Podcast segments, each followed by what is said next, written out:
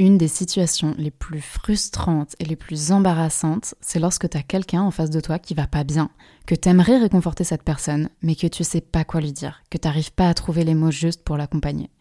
Bon, eh ben, tiens-toi prêt si cette situation t'est déjà arrivée, que ce soit avec des proches ou même avec des inconnus, parce que dans l'épisode du jour, je vais te partager une méthode en cinq questions, cinq questions toutes simples, mais franchement hyper efficace. Ces cinq questions qui vont te permettre d'accompagner la personne à non seulement se focaliser sur ce qui se passe en elle et sur quel est le fond du problème, et ensuite aller trouver quelles sont les ressources qu'elle va pouvoir mettre en action pour pouvoir réussir à s'en sortir. Donc oui, à la fin de cet épisode, tu sauras accompagner des gens qui se sentent pas bien à retrouver un élan de force et à pouvoir avancer. Donc euh, c'est un petit peu un super pouvoir que je, que je m'apprête à te partager là. Donc installe-toi confortablement, c'est parti pour tes 10 minutes feel good de la semaine, les 10 minutes que tu prends juste pour toi, juste pour ton bien-être et aujourd'hui juste pour développer une skills incroyable. franchement c'est un super pouvoir.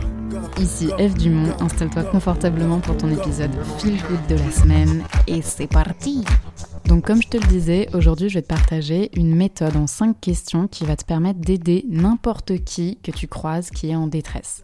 Ça va te permettre de trouver les mots justes pour aider cette personne et le tout en un minimum de temps. Parce qu'en fait cette méthode, elle vient du milieu médical. Elle a été inventée par une psychothérapeute et un psychiatre qui justement se sont posé la question ok comment tu fais pour aider un patient que tu croises dans ton cabinet qui va pas bien sans qu'il commence à te raconter toutes ces problématiques pendant des heures et des heures? Parce que clairement ils n'avaient pas le temps. Enfin quand tu travailles à l'hôpital tu dois enchaîner euh, plusieurs patients t'as pas le temps de faire en long en large en travers euh, quelles sont les problématiques de la personne tu dois aller à l'essentiel rapidement. Et donc, ces deux chercheurs, ils se sont vraiment posé la question comment réussir à être sharp tout en aidant vraiment la personne? Ils ont fait plusieurs études, plusieurs recherches, et ils en sont arrivés à cinq questions vraiment essentielles et vraiment impactantes. Si tu veux aller creuser davantage, euh, donc les deux chercheurs, c'est Marianne Stewart et Joseph Lieberman. Alors venons-en tout de suite à ces fameuses 5 questions. Et d'ailleurs, une bonne façon de t'en souvenir, c'est de les appeler les questions de l'elfe. Un peu comme un petit elfe qui viendrait résoudre une problématique grâce à ses petits pouvoirs de petit elfe. Et pourquoi les questions de l'elfe? Parce qu'en fait, chaque lettre va correspondre au début de ta question. Donc on commence par la lettre Q pour Que s'est-il passé? Cette question, elle va tout simplement te permettre d'établir bah, un lien avec la personne qui souffre et surtout qu'elle te raconte en gros ce qui s'est produit dans sa vie et qui lui a fait mal. Et par rapport à ça, euh, Stuart et Lieberman, ils ont découvert qu'en fait, il n'y a pas besoin de rentrer extrêmement dans les détails, bien au contraire. L'important, c'est vraiment d'écouter la personne et de l'interrompre le moins possible et de la laisser t'expliquer ce qui s'est passé pendant environ 3 minutes, pas plus. Parce qu'en fait, justement, ensuite, on va commencer à se noyer dans des détails et c'est pas ça qu'on veut. Là, on veut qu'elle te dépeigne en gros le contexte, qu'est-ce qui s'est passé? Et ensuite, euh, voilà, tu auras capté l'essentiel normalement en trois minutes.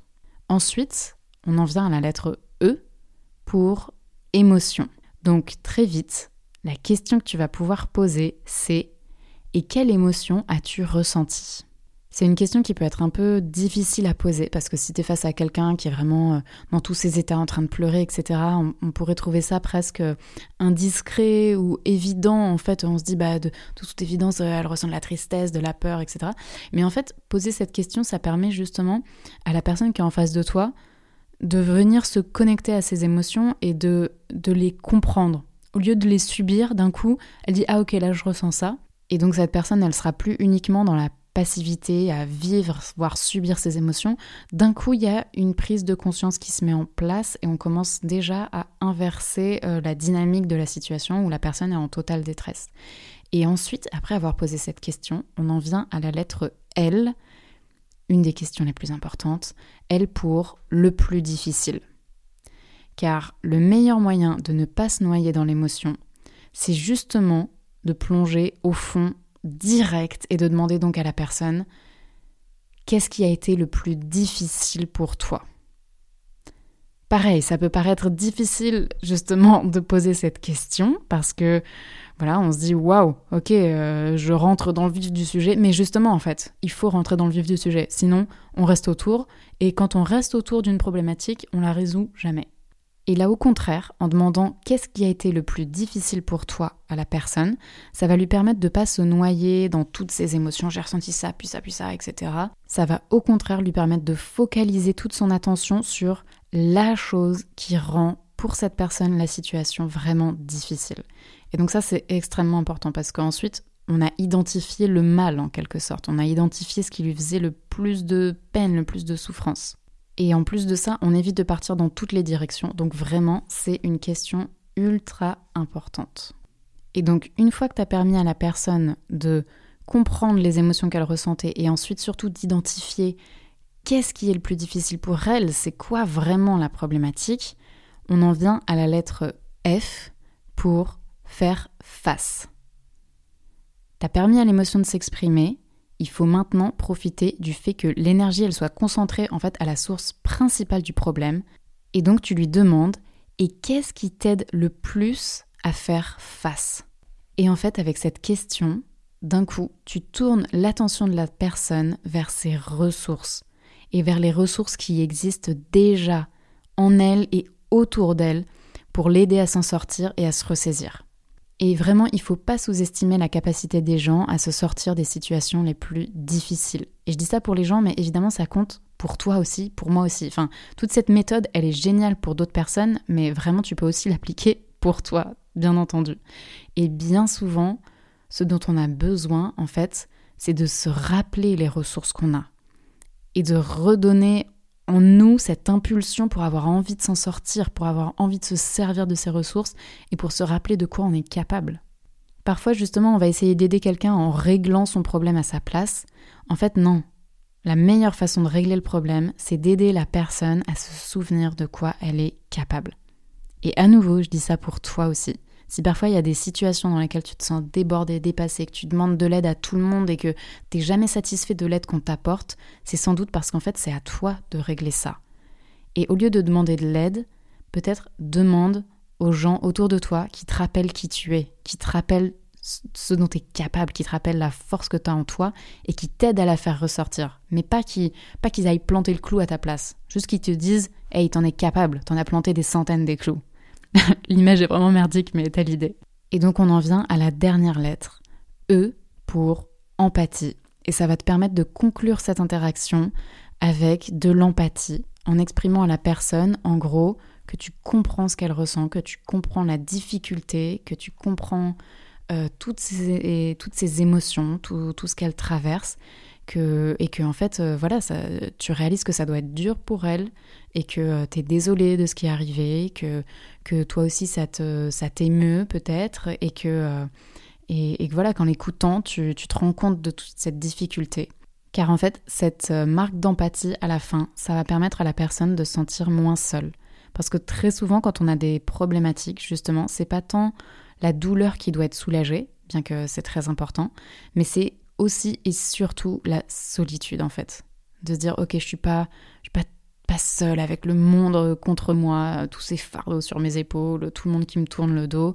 Au contraire, cette preuve d'empathie, ça va permettre que la personne se sente épaulée, comprise, moins seule.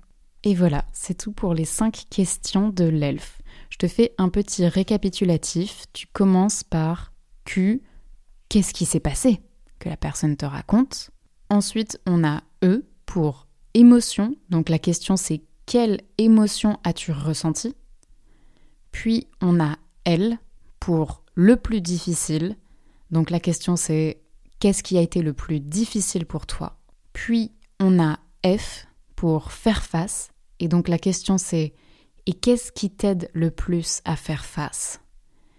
Et enfin, on a E pour empathie. Et là, voilà, tu exprimes bah, ce que ce que ça t'a fait ressentir, en fait, tout ce qu'elle t'a raconté la personne et la façon dont, dans la situation dans laquelle elle se trouve, etc.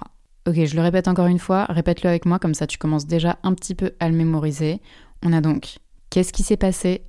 Quelle émotion as-tu ressenti Qu'est-ce qui a été le plus difficile? Qu'est-ce qui t'aide à faire face? Et empathie. C'est tout simple.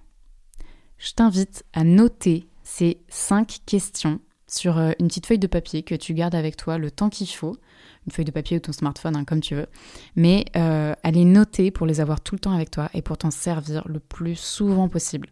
Et challenge, essaie de t'en servir dès aujourd'hui, ok? Et franchement, euh, teste-le, ose, mets-le en pratique, tu verras à quel point c'est efficace et à quel point, en plus d'aider la personne qui est en face de toi, ça va te permettre toi-même de te rendre compte que euh, ben, tu es capable d'aider quelqu'un et de te donner plus confiance en fait dans ta capacité relationnelle. Et ça c'est très très important de, de, prendre conscience que on peut lier des relations avec les autres, on peut les soutenir. Et enfin, je t'invite évidemment à utiliser ces cinq questions avec toi-même. Parce que comme tu l'as compris, ces cinq questions hyper puissante pour euh, réussir à digérer en quelque sorte son émotion et à tout de suite retomber sur ses pattes et à se dire ok qu'est-ce que je dois faire maintenant? Euh, donc euh, donc c'est sacrément utile en fait C'est tout pour aujourd'hui, j'espère que tu as aimé cet épisode et que tu oseras te servir de cette technique aussi vite que possible et aussi souvent que tu en as l'occasion.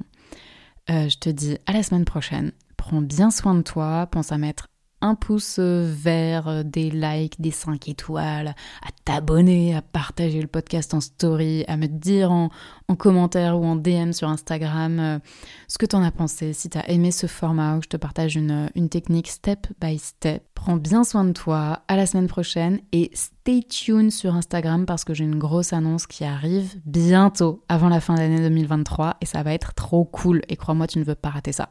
Ciao